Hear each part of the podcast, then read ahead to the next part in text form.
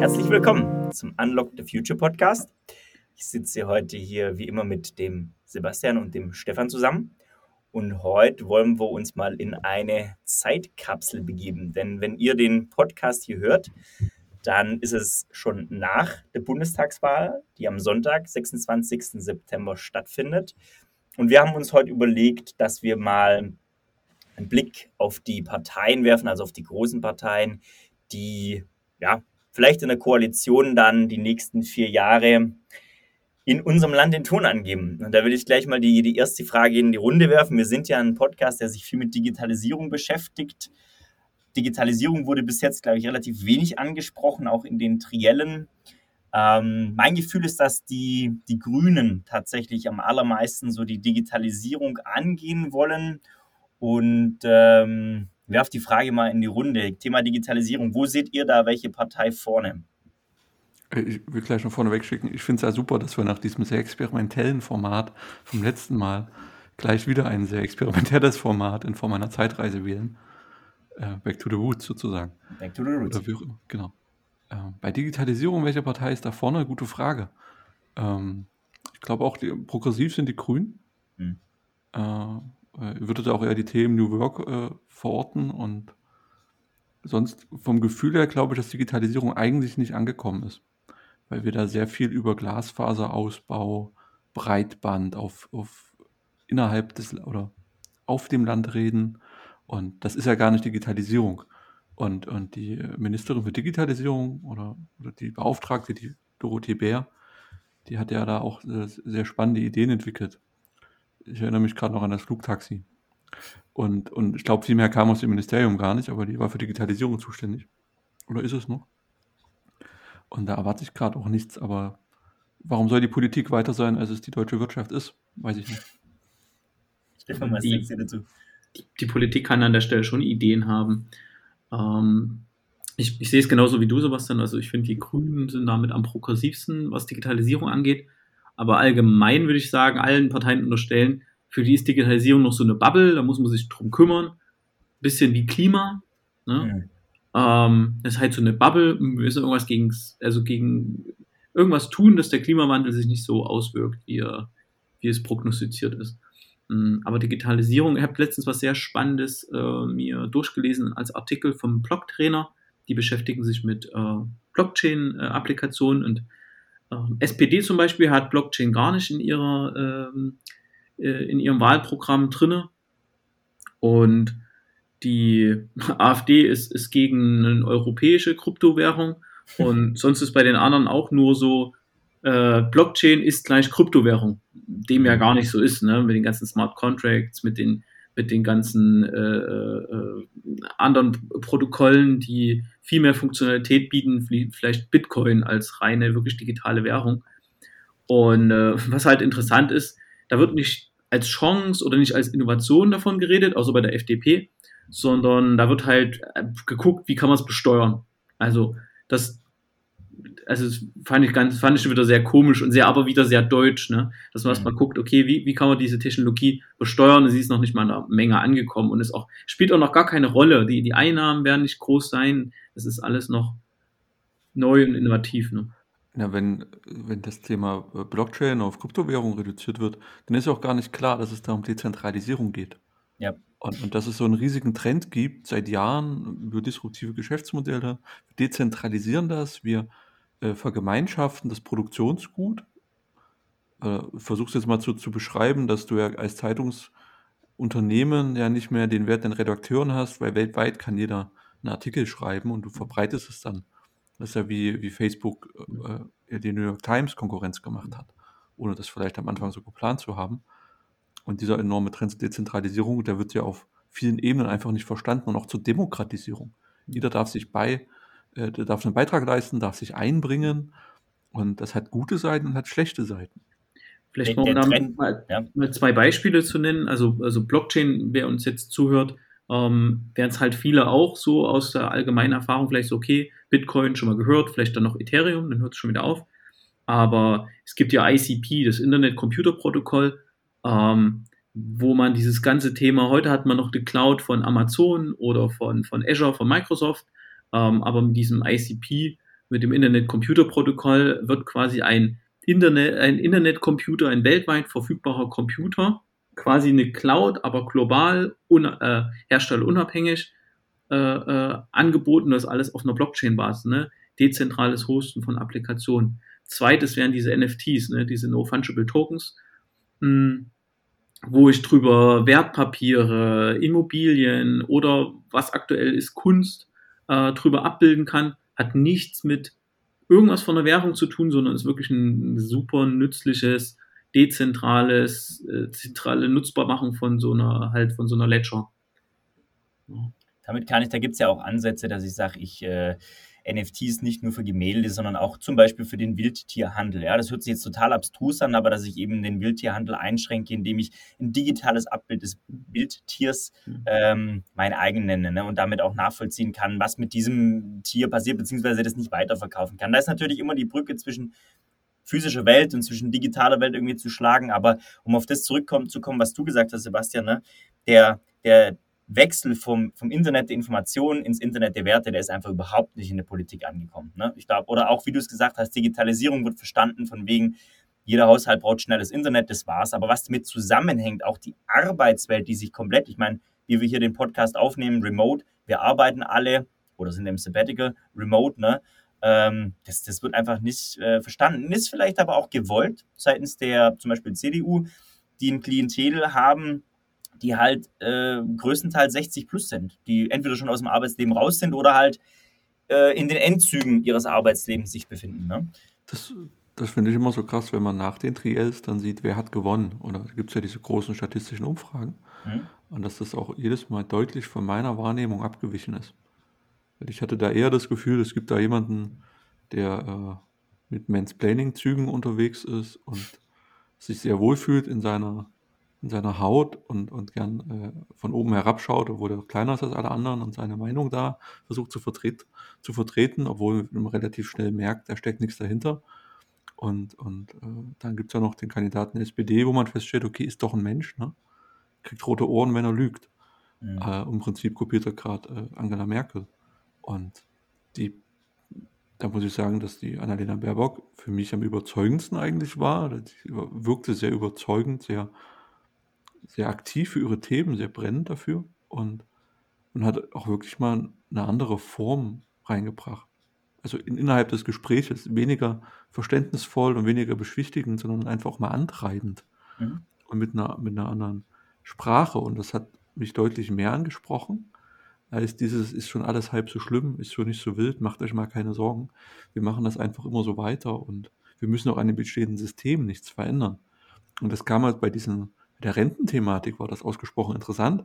Olaf Scholzer sagte, garantiert jetzt allen Leuten, die heute ins Berufsleben eintreten, eine sichere Rente in 50 bis 60 bis 70 Jahren. Mhm. Ist halt schön, dass er das garantiert, aber der gute Mann lebt danach nicht mehr.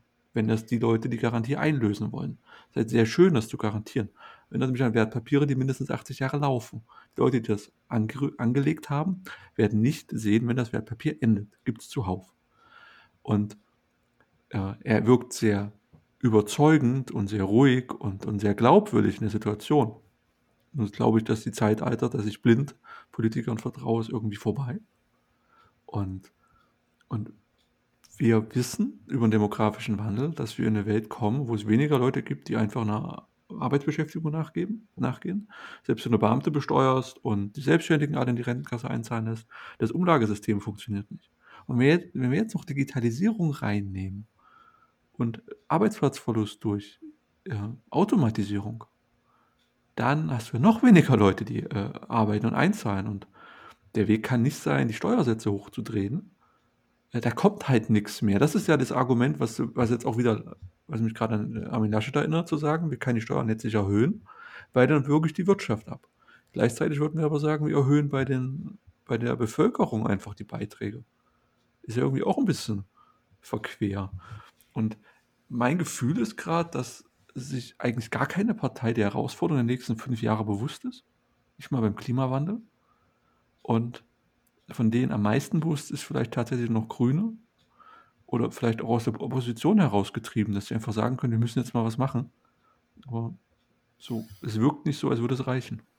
Den, den Grünen traue ich das noch, noch am ehesten zu, weil ich, ich denke, die haben da auch noch genug Sachverstand, um äh, gerade aus den äh, Herausforderungen, die vor uns liegen, äh, wirtschaftliches Kapital zu ziehen. Weil ein was ist klar, wir müssen auf einmal Solar und Wind und äh, vielleicht doch noch ein paar Gaskraftwerke bauen. Ähm, das kann ja auch zu einer ganz neuen Form von wirtschaftlichem Wohlstand in, in, in Deutschland führen. Und so dieses aktuelle, es geht so weiter, was du sagst, durch demografischen Wandel, ähm, muss die Abgabequote immer weiter erhöhen, um am Ende des Tages eine Staatsquote äh, konstant zu halten. Irgendwann kannst du dir den Staat halt einfach nicht mehr leisten. Das, das, ist, das, das ist das Problem. Ne? Und die Leute haben so viel, haben diesen, den Wohlstand der letzten Jahrzehnte haben sich schon so dran gewöhnt, dass du halt eine Autobahn hast, die eine Qualität hat, wo du mit 350 langbrettern kannst, dass überall eine Brücke ist, dass wir Ampeln haben, dass die Infrastruktur halt funktioniert. Ne? Haben sich die Leute so dran gewöhnt, deshalb wird es auch schwierig sein, an der Stelle diese Staatsquote runterzubringen. Und äh, was halt nur helfen kann, ist diese, diese ganze, wo der ganze, wo der Wohlstand herkam und derzeit noch herkommt, das auf eine ganz neue Basis zu stellen. Und das traue ich den Grünen, muss ich ganz ehrlich sagen, gerade am ehesten zu. Weil die CDU, wenn man ganz genau hinhört, hat keine Antwort. Die SPD hat auch keine Antwort. Ich fand, äh, sorry, mal, fixe Idee, die mir einfiel, was ich immer sehr amüsant fand, der Frage Klimawandel und der Vorschlag von der SPD ist, wir rechnen jetzt mal aus, was im Jahr 2045 der gesamtdeutsche Stromverbrauch ist. Das ist ein wahnsinniger Witz. Ja. Ähm, das ist aber auch, glaube ich, einfach, das hast du vorhin auch mit der Rente gesagt, Sebastian, ne? Die, äh, oder du, du Stefan, hattest, glaube ich, ein, ein, Bild gepostet vor kurzem mit dem, wie viel Grad Erderwärmung werde ich noch erleben. Die Klientel, die klassische Klientel der SPD und CDU ist vielleicht noch bei einer 1,3 Grad Erwärmung, bis sie ihr 90. Lebensjahr abgeschlossen haben, dabei. Ne? Aber wie wir hier sitzen, sagen wir mal zwischen 30 und 40, werden wir real noch zwischen 1,5 und 2,5 Grad Erderwärmung miterleben. Und die Leute, die Menschen, die heute auf die Welt kommen, die sind in in the game für 2100 und dann, sagen wir mal, 4 Grad. 4 Grad mittlere Erdtemperaturerwärmung, das ist einfach eine Katastrophe. Ne? Und das ist ähm, für die, ich, ich finde auch das, was du eben angesprochen hast, Sebastian, diese grundlegenden Themen, dass wir das Umlagesystem nicht länger so gestalten können, dass wir Infrastrukturen in Frage stellen müssen, dass wir deutlich mehr Zubau brauchen bei Erneuerbaren, das wird von keiner der äh, Parteien in der Tiefe angegangen, in der es angegangen werden muss, weil es bedeutet eine lebensverändernde Umstellung. Punkt. Egal ob von Industrie oder von wem, ne? Ich finde da, ich habe das gestern in der Zeit gelesen, ein sehr spannender Satz, äh, wie weit die Menschen des Anthropozäns davon entfernt sind, das, Intro, das Industriezeitalter als Langzeitkatastrophe und nicht als Erfolgsgeschichte zu begreifen und es dementsprechend schwungvoll zu beenden. Und so weiter. Also, den muss man erstmal verdauen, weil im Prinzip, man erzählt uns jetzt, der Wohlstand, den wir heute leben, sind, äh, sind den letzten 250 Jahren glorreichen, glorreichen Industriezeitalters geschuldet. Und das die ganzen Errungenschaften. Äh, ja, da ist auf jeden Fall was dran, aber bei der industriellen Revolution ist wahnsinnig viel Schaden entstanden und, und gab es auch ganz viele äh, schlimme Umbrüche und katastrophale Lebenszustände. Und was in dem Artikel auch so ein bisschen, war, sie haben generell über die Trielle geschrieben, aber auch was da denn mitschwingt, ist, es gibt jetzt 10.000 Jahre Menschheitsgeschichte oder länger. Und wir reden gerade über 250 Jahre und die Politik versucht uns gerade zu erklären, dass wir, dass es schnell ist, die 250 Jahre aus denen auszusteigen innerhalb von 25 Jahren. Das mag vielleicht auf dieser Skala passen, aber es, das wird der Umwelt ziemlich egal sein, entweder reicht oder es reicht nicht. Und, und warum, warum bremse ich halt nicht abrupt oder, oder warum strenge ich mich nicht einfach mal mehr an? Und ich glaube, da gibt es auch Studien, dass man als Bef Bevölkerung, man kann zwar viel machen als Einzelperson, aber der CO2-Fußabdruck von einem normalen Einwohner innerhalb von Deutschland liegt schon, wenn er gar nichts macht, bei 8 Kilo. Oder bei 8000, also bei. Bei 10 Tonnen im Jahr circa. Stimmt, 8 Tonnen, sorry, ja. Ja, ja und also ich glaube, wenn du wenig machst, kommst du auf 11. Aber wenn ich gar nichts mache, nicht atme und so, ne, habe ich schon 8 Tonnen, einfach nur Grund, Grundlast verursacht. Und ich weiß gar nicht wie. Und das ist die Energieversorgung, das ist die Mobilität, das ist eine Städteversiegelung, da habe ich mich nicht bewusst für entschieden. Tut mir leid. Ich, ich würde aber an der Stelle, also das, was CO2 angeht, finde ich immer ein bisschen zwiespältig, dass nur immer so der Fokus auf CO2 ist. Ähm, wir übernutzen unsere Erde, das zweieinhalbfache. Also die Menschheit als solches übernutzt diesen Planeten. Und das, was wir an Medikamenten im Abwasser, Mikroplastik, ähm, Raubbau, also was wir an Rohstoffe, die nicht regenerierbar sind, die wir da ausbeuten, ähm, wie, wie, wie wir da mit umgehen, das finde ich noch viel entscheidender, weil diesen riesigen Rohstoffverbrauch, den wir da haben, es gibt ja immer die Diskussion ne, mit den E-Autos und da brauchen wir ja ganz viele, ganz viel Kobalt und Lithium und dies, das und jenes. Ähm, ohne mal zu reflektieren, äh, was, was für einen Verbrenner für die gleiche, die gleiche, den gleichen Wert an Mobilität quasi geopfert wurde, welches, welche Rohstoffe da geopfert worden sind. Ähm, das wird eine ganz spannende sein, wie dieser Wandel aussieht, wie wir wirklich zu einer Nachhaltigkeit kommen. Und Nachhaltigkeit nicht nur unter dieser großen Kennzahl CO2, sondern wirklich zu sagen, hundertprozentig Wertkreisläufe. Äh, und ähm, klar können wir auch Rohstoffe aus dem Weltall holen, irgendwann mal. Toll. Aber bis dahin müssen wir halt so das Beste aus der Erde machen. Und es geht nur über Verbote. Da bin ich schon wieder ganz, also das, was ich bin da immer super, äh, werde da immer sehr schnell, komme da sehr schnell auf die Palme, wenn ich dann von, von äh, FDP-Seiten höre, ja, der Markt regelt schon. Wenn der Markt in der Lage wäre, dieser ominöse Markt, den keiner beschreiben kann, ne? wenn der in der Lage wäre zu regeln, dann hätte es während des Zeitraumes der industriellen Revolution keine Gewerkschaften benötigt. Dann hätten die Menschen, die vor Gewerkschaftsbindung im Dreck gehaust hätten, hätten ein tolles Leben geführt. Dem ist nicht so. Der Markt regelt nicht. Der Markt, es gibt diesen ominösen Markt nicht und der regelt auch nicht, sondern ich muss als, als Politiker eine ganz klare Ordnungspolitik fahren, muss sagen, folgende Dinge sind zuträglich dem gesellschaftlichen Wohle und folgende Dinge sind dem abträglich. Und diese abträglichen Dinge muss ich ganz klar verbieten. Ich stimme ich dir total zu. Also ich mag den Satz, diesen Markt gibt es nicht. Die Grundannahme ist erstmal, du hast, arbeitest in vollständigen Märkten mit perfekten Substituten etc. Gibt es nicht. Mhm. Wenn's, wenn, ihr, wenn wir den Markt hätten, dann wäre schon vor Jahren mal eine Deutsche Bank pleite gegangen. Also eine Deutsche Bank, nicht die Deutsche Bank. Correct. Oder von mir ist auch die, aber irgendwas wäre passiert. ja, man hätte nicht alles gerettet, man hätte auch nicht eine Tuje mit, mit, mit Geld beworfen von der Lufthansa, sondern hätte gesagt, sorry Leute, ist der Markt. Ähm, das, was man mir sagt, wenn ich arbeitslos werde, sagt man, sorry, ist der Markt. Genau kümmere dich drum, das ist ein Arbeitsmarkt und sieh zu, dass du attraktiv wirst. Und, und äh, das ist ja auch 20 Jahre her, dass es da einen harten Schwank gab und, und sehr asozial sogar. Ähm, was ich noch sehe, ist, wir äh, leben in der Zeit, wo wir immer noch darauf bauen, dass, zu, dass das Wachstum der Zukunft uns finanzieren wird. Das heißt, äh, wir reden davon, dass wir wachsen müssen, unbedingt immer weiter wachsen. Wie passt das dazu, dass Ressourcen knapp werden? Und ähm, ja, jetzt hat gerade bei mir geflackert, deswegen bin ich gerade kurz rausgekommen. Aber diese, dieses Wachstum nach außen. Ähm, es gibt genügend Bestrebungen und auch Beispiele, wo sich Unternehmen entscheiden, nach innen zu wachsen, also in, in Kultur, in Werte, ähm, der Region was zurückzugeben, den Leuten was zurückzugeben und die haben ein sehr, sehr gutes Auskommen. Das sind so regionale Projekte häufig. Die haben nicht das Bestreben, gigantisch viel Umsatz zu machen, sondern sind ab einem gewissen Level halt auch sagen, okay, wir können hier sehr gut mit leben, meinen Leuten geht's gut, meinen Kunden geht's gut, ich habe ein cooles Produkt, reicht. Aber dieses, das erfordert ja erstmal eine, eine Denkleistung, dich von diesen Wachstumszielen äh, äh, zu entkoppeln. Aber da muss man an der Stelle nochmal ganz klar, wenn wir in die Richtung wollen, äh, trennen zwischen Marktwirtschaft und Kapitalismus, weil das eigentliche Problem ähm, ist halt der Kapitalismus an der Stelle. Weil warum müssen denn Sachen immer weiter wachsen? Das lässt sich am Beispiel am besten demonstrieren, wenn man sagt, okay, wir gucken uns mal so eine AG an. Und äh, wenn ich Anteile von einer AG kaufe, dann will ich natürlich, dass die wachsen und mehr Umsatz machen, dass ich später zu einem größeren Anteil wieder verkaufen kann.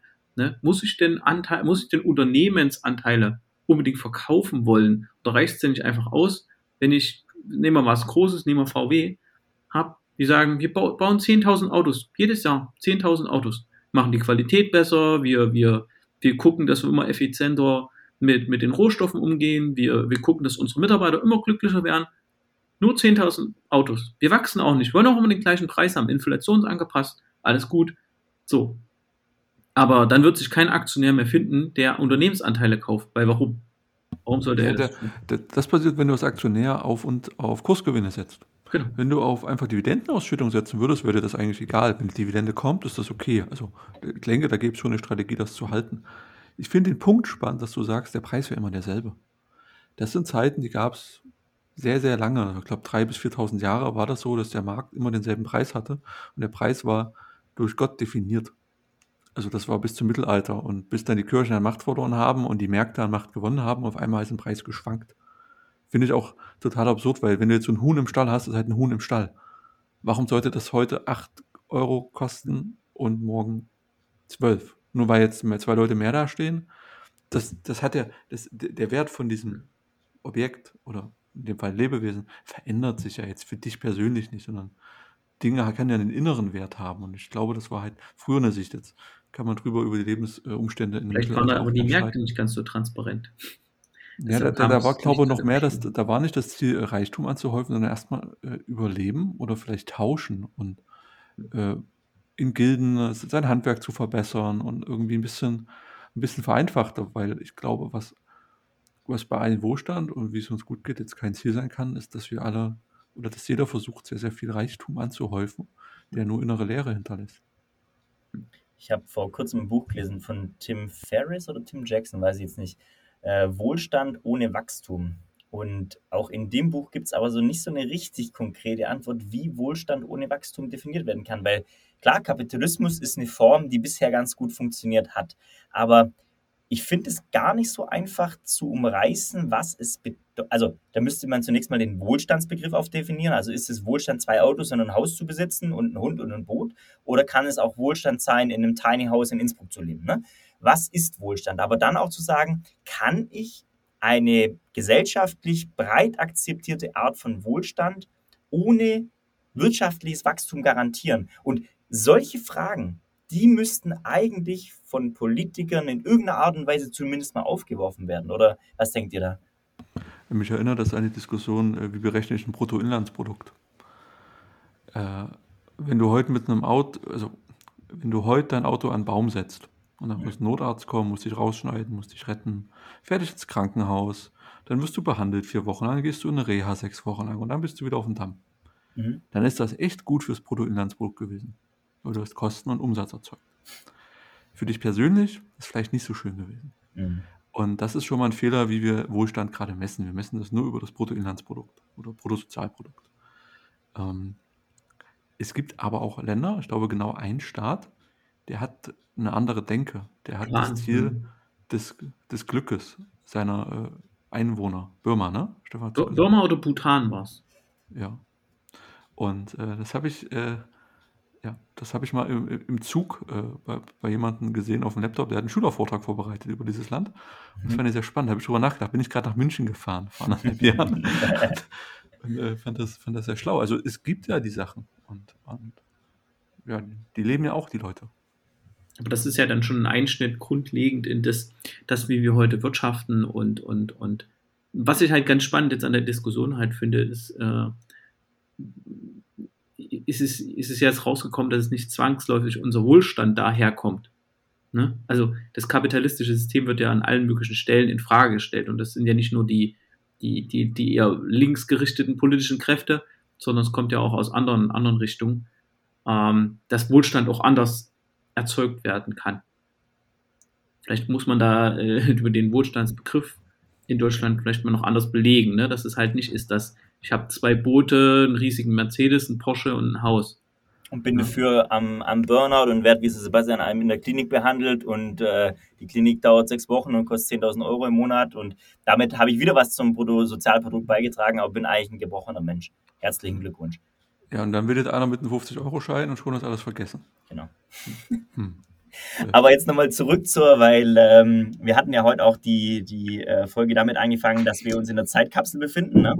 Und jetzt äh, will ich die Frage nochmal in die Runde werfen. Äh, ihr hört, liebe Zuhörerinnen und Zuhörer, ihr hört den Podcast nach der Bundestagswahl. Und jetzt würde ich mal äh, gern von dir, Sebastian, als erstes wissen. Was würdest du dir wünschen als Konstellation für den Sonntag und was denkst du, dass rauskommen wird? Also jetzt Koalition, ne? Es wird ja keine Partei allein stärkste Kraft. Welche Koalition würdest du dir wünschen? Welche denkst du, dass rauskommt? Also ich würde mir eine, eine Politik des Neuanfangs wünschen. Und das heißt, da bin ich ein bisschen und hergerissen. Da, es gab schon mal schlechte Erfahrungen mit einer rot-grünen Koalition. Weil die haben die unsozialste Politik gemacht. Die hat an sowas hat nicht mal die CDU gedacht, dass man so unsozial sein kann. Mhm. Ja, aber ich habe blindes Vertrauen oder viel Vertrauen jetzt gerade und, und, will einfach Optimist sein und würde dann äh, mir von einer äh, grün geführten äh, Regierung in, einer, in, einem Dreierbündnis wünschen, dass man tatsächlich mal Fragen stellt und, und Dinge verändert und auch mal Grundsysteme in Frage stellt und auch mal schmerzhafte soziale Umverteilung vornimmt. Also Thema Mindestlohn angehen, äh, Arbeitswelten vielleicht angehen und sich auch mal ranwagt an ein paar heilige Kühe der, äh, der Besteuerung. Also Finanztransaktionssteuer in kleinen Mengen, mal ein bisschen mehr in die Konzerne schauen. Das, das wäre wär jetzt so, was ich vielleicht nicht schlecht finden würde.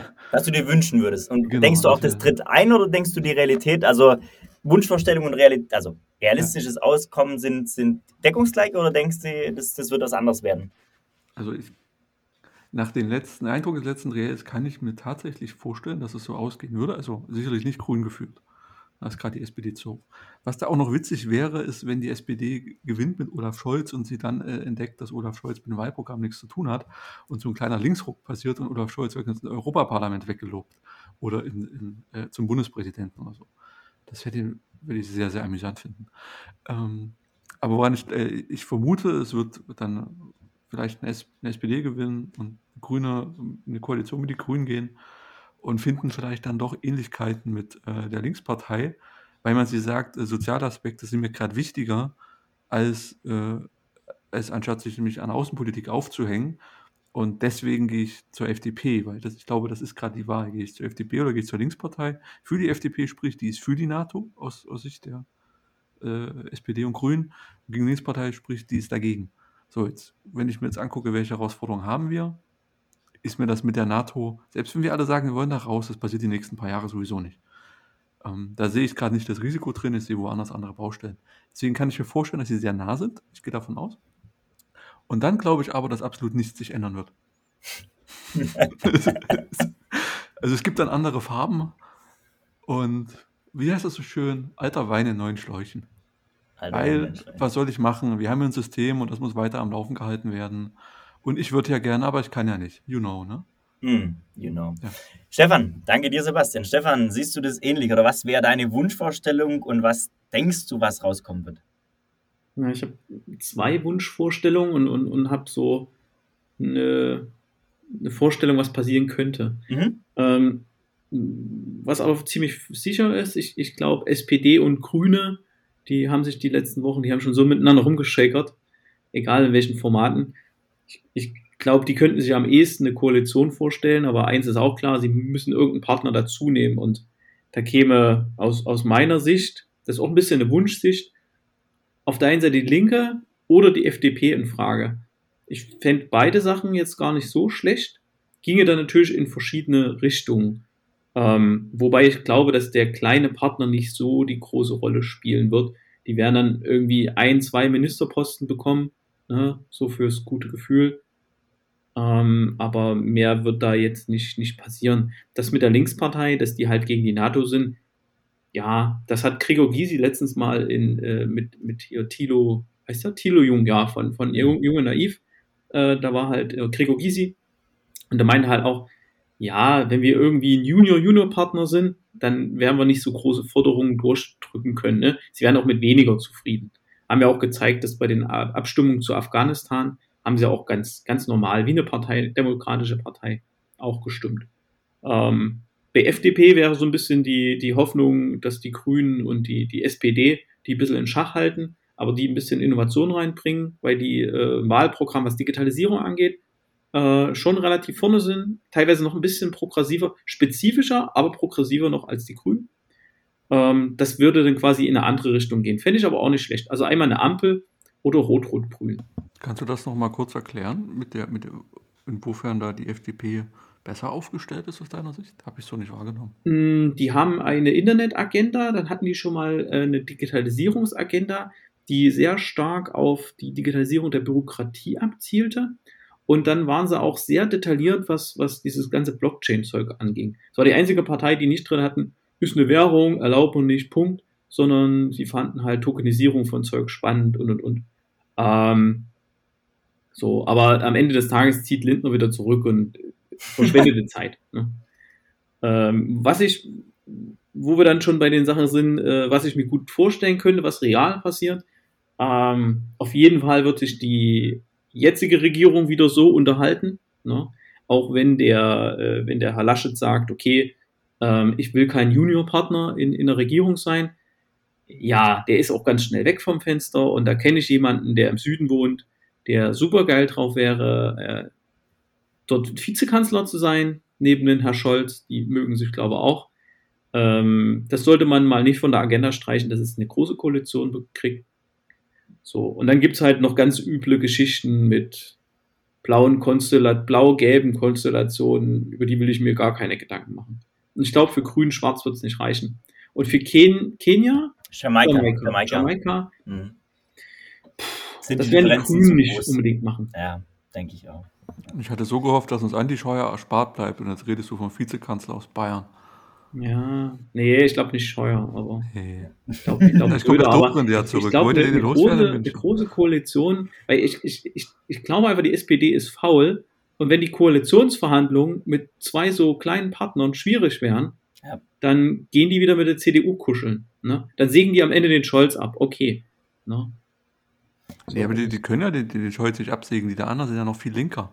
Also, nee, anders, Moment. Die anderen sind überhaupt sowas mal ansatzweise wie links. Hm. Also du kannst ja den Scholz absägen, aber da hast du ja gerade den abgesägt, den du ja nicht absägen wolltest. Genau, der jetzt gar nicht so links ist. genau, du hast ja. immer noch Kevin Kühnert und Saskia Esken und den Rest habe ich auch vergessen. Aber vor denen haben die ja alle Angst, haben deswegen diese rote, rote Sockenkampagne rausgeholt. Mhm. Ich, ich, ich, ich, muss, ich muss sagen, also so, ich, ich hab's da ja nicht so mit Häme, ne? Klar, also mal hier oder da ein Witz gegen die CDU, aber ich glaube, das täte der CDU nach den ganzen ähm, Skandalen der letzten Jahre mal gut, diese ganzen geldgeilen Arschlöcher da rauszuschütteln, ne? Dass die in ihre, dass die alle in die Aufsichtsräte oder wo auch immer hingehen die nächsten vier Jahre und die halt auch wirklich eine Chance haben, sich mal neu zu finden, auch ihre christlichen Werte vielleicht auch mal wieder zu finden ähm, und ein Wahlprogramm aufzustellen, was, was einigermaßen bei mir das, ich würde es nicht wählen, aber was einigermaßen das Verständnis wählt für Leute, die es wählen. Das, das fehlt ja jetzt komplett. Ne? Ich habe die letzten äh, Wochen in den Triels nur gehört, mi, mi, mi, mi, äh, Linksruck verhindern, mi, mi, mi, bla, bla. Also so sinnlose Sachen wie, ähm, wenn ihr FDP wählt, dann gibt's einen Linksruck so. Hä? Also, nein. Also es ist äh, schon ein bisschen, ein bisschen komisch. Also es wären so die, die zwei Szenarien. Also für mich wäre die Ampel okay, äh, für mich wäre auch äh, Rot-Rot-Grün okay. Das sind so Koalitionen. Das wären komplizierte, anstrengende Regierungskoalitionsverhandlungen, definitiv. Eine Minderheitenregierung glaube ich jetzt halt nicht größte Befürchtung wäre, dass es eine große Koalition halt gibt und äh, die CDU irgendwie wieder die SPD belabert und wir dann wieder einen Scheuer und und und also die ganzen Minister sparen und und und noch haben. Ja. So Manu, jetzt glaubst du mit deinen Bevor ich einsteige, glaubst du, dass sich mit deinen zwei Wunschkonstellationen was ändert oder siehst du das wie Sebastian, dass es im Grunde alter, alter Wein in neuen Schläuchen ist? Nee, ich denke nicht. Es werden ein paar Impulse kommen, die noch nachhallen, aber ich denke, da wird nicht viel passieren. Sowas braucht länger als vier Jahre. Die brauchen ja alleine erstmal vier Jahre, um Sachen rückgängig zu machen, zu konsolidieren. Das ist wie ein Biden, der jetzt Trump abgelöst hat. Ja, Biden, der wird einfach nur, der zieht, der macht jetzt einfach nur das Feld für die Harris. So. Und genauso wird es jetzt werden. Ja, du wirst mhm. in einer Legislaturperiode nicht viel schaffen in Deutschland. Aber du sprichst mir da aus der Seele, also mit deinen Wunschkonstellationen, wobei ich äh, eher sogar noch bei Rot-Rot-Grün bin. Ich glaube, dass auch da, da bin ich eher auf so, so also habe ich auch die Sicht von Sebastian, dass ich sage, naja, die sozialen Themen, die ich jetzt auch stark bei den Linken verortet sehe, die sind schon, also sozialer ähm, Wohnungsbau und auch das Thema, naja, Mietendeckel oder grundsätzlich Wohnen in Großstädten preislich schwierig, angespannt aktuell, zum Teil einfach unleistbar. Ne? Ähm, klar, Rot-Rot-Grün würde vielleicht, ähm, ja, in et würde vielleicht etwas zu Lasten der Digitalisierung gehen, wenn man jetzt die, die FDP nicht mit reinnimmt und stattdessen die, die äh, Linken, so wie du es angesprochen hast, Stefan, dass da vielleicht die, die FDP mehr Impulse für die Digitalisierung bringt. Aber gesamtgesellschaftlich, glaube ich, wäre eine, eine rot-rot-grüne Koalition ja, wertstiftend. Auch wenn es vielleicht in den nächsten vier Jahren nicht passiert, aber die könnten zumindest das Feld so bereiten, dass eine, eine vernünftige, tatsächlich soziale Politik mit ordentlichen Rahmen ähm, die nächsten vier Jahre vorbereitet wird. Und das mit der großen Koalition, das ist tatsächlich, also für mich ist nicht nur irgendwie schwarz, blau, gelb eine Streckenskonstellation, sondern auch eine große Koalition. Wobei ich das tatsächlich für nicht unrealistisch halte, dass tatsächlich wir nach dieser Wahl wieder schwarz-rot erleben werden, weil eben sich die SPD und die Linken und die, ja, die Grünen oder die Grünen und die FDP und die, die SPD nicht verständigen können. Das ist meine größte Sorge, aber das ist für mich Stand heute leider eines der realistischsten Szenarien, dass wir wieder eine GroKo haben. Mann, noch eine Frage. Ja, ähm, also, äh, den Eingeborenen mal fragen, was passiert, wenn die CSU die 5%-Hürde nicht äh, also wenn die CSU die 5%-Hürde nicht schafft? Du meinst, wenn sie in Bayern, das ist ja so gesetzt, wenn sie in Bayern unter 30% sind, ne, dann sind sie genau. Gesamtdeutschland ähm, das ist eine interessante. Ja, dann. Es ist ja, ein gut, mögliches Szenario, ob es ja. passiert, no, keine Ahnung. Aber die Freien Wähler, die, die haben ganz schön zugelegt. Die sind sogar aus den sonstigen jetzt schon in den Statistiken gerutscht. Die nehmen viele, viele, viele Stimmen weg. Ja, dann hast du natürlich, wenn das der Fall ist, hast du natürlich, ähm, kriegst du keine GroKo. Ja? Vermutlich. Also das wird schon wahrscheinlich ein Dealbreaker sein, weil das ist ja auch so ein, dann wird es aber auch von der GroKo nicht reichen, sagen wir es mal so. Also wenn die CSU in, in, in Bayern unter 30 Prozent kommt, das ist ja auch so, also CSU und CDU-Wahlergebnisse sind ja meistens relativ eng beieinander. Das eine auf Bundes-, das andere auf Länderebene, okay, aber dann, du brauchst ja, ja, also ich, ist ein mögliches Szenario, bin ich gerade befragt, was dann, was dann, was, was bundespolitisch passiert, weiß ich nicht. Was denkst du? Also ich würde auch sagen, meine ja. Hoffnung wäre jetzt, dass es nicht reicht für eine große Koalition sie irgendwie bei 47 Prozent in Summe und dann bleiben sie stehen und sagen, okay, geht nicht. Geht nicht. Und dann holen sie noch die FDP dazu. Das war nämlich letztens auch, also die Große Koalition hatte gar keine äh, Mehrheit mehr. Also kommt drauf an, welche Befragung man nimmt. Die eine hatte 19, 19 für die CDU und die SPD hatte 24. Das reicht nicht. Das reicht nicht, ja. Ist, ja. auch spannend, dass es so viele Unentschlossene gibt. Und das ist auch die Frage, wie die dann entscheiden. Mhm. Und ob es vielleicht so wird wie in den USA, dass du den Hochrechnung allen nicht glauben kannst das halt äh, doch anders gewesen ist. Ja, Hochrechnung würde ich sowieso so halt unbedingt, diesen, weißt du, weil immer tausend Leute gefragt worden sind. Genau. Also das, die Prognosen waren ja auch deutlich für Joe Biden und, und das würde Trump keiner wählen, dann wird es doch nochmal spannend. Und auch vor fünf Jahren war es ja auch so. Stimmt, ja. So, liebe Zuhörerinnen und Zuhörer, jetzt wisst ihr, was wir in unserer Zeitkapsel gespeichert haben. und ähm, wir sind selber mal gespannt, was bei, bei rumkommt. Aber ich fand das heute ein ganz interessantes Experiment, weil wir hören das dann auch selber nochmal äh, an nach der Wahl. Also ich werde es auf jeden Fall tun. Und dann ähm, hoffen wir mal, dass unsere besten Erwartungen eintreffen werden. Ich möchte mich bei euch bedanken, Stefan, Sebastian, und noch einen schönen Tag, Abend, je nachdem, wann ihr uns hört. Danke. Ciao, auf Ciao. eine schöne Wahl. Ciao.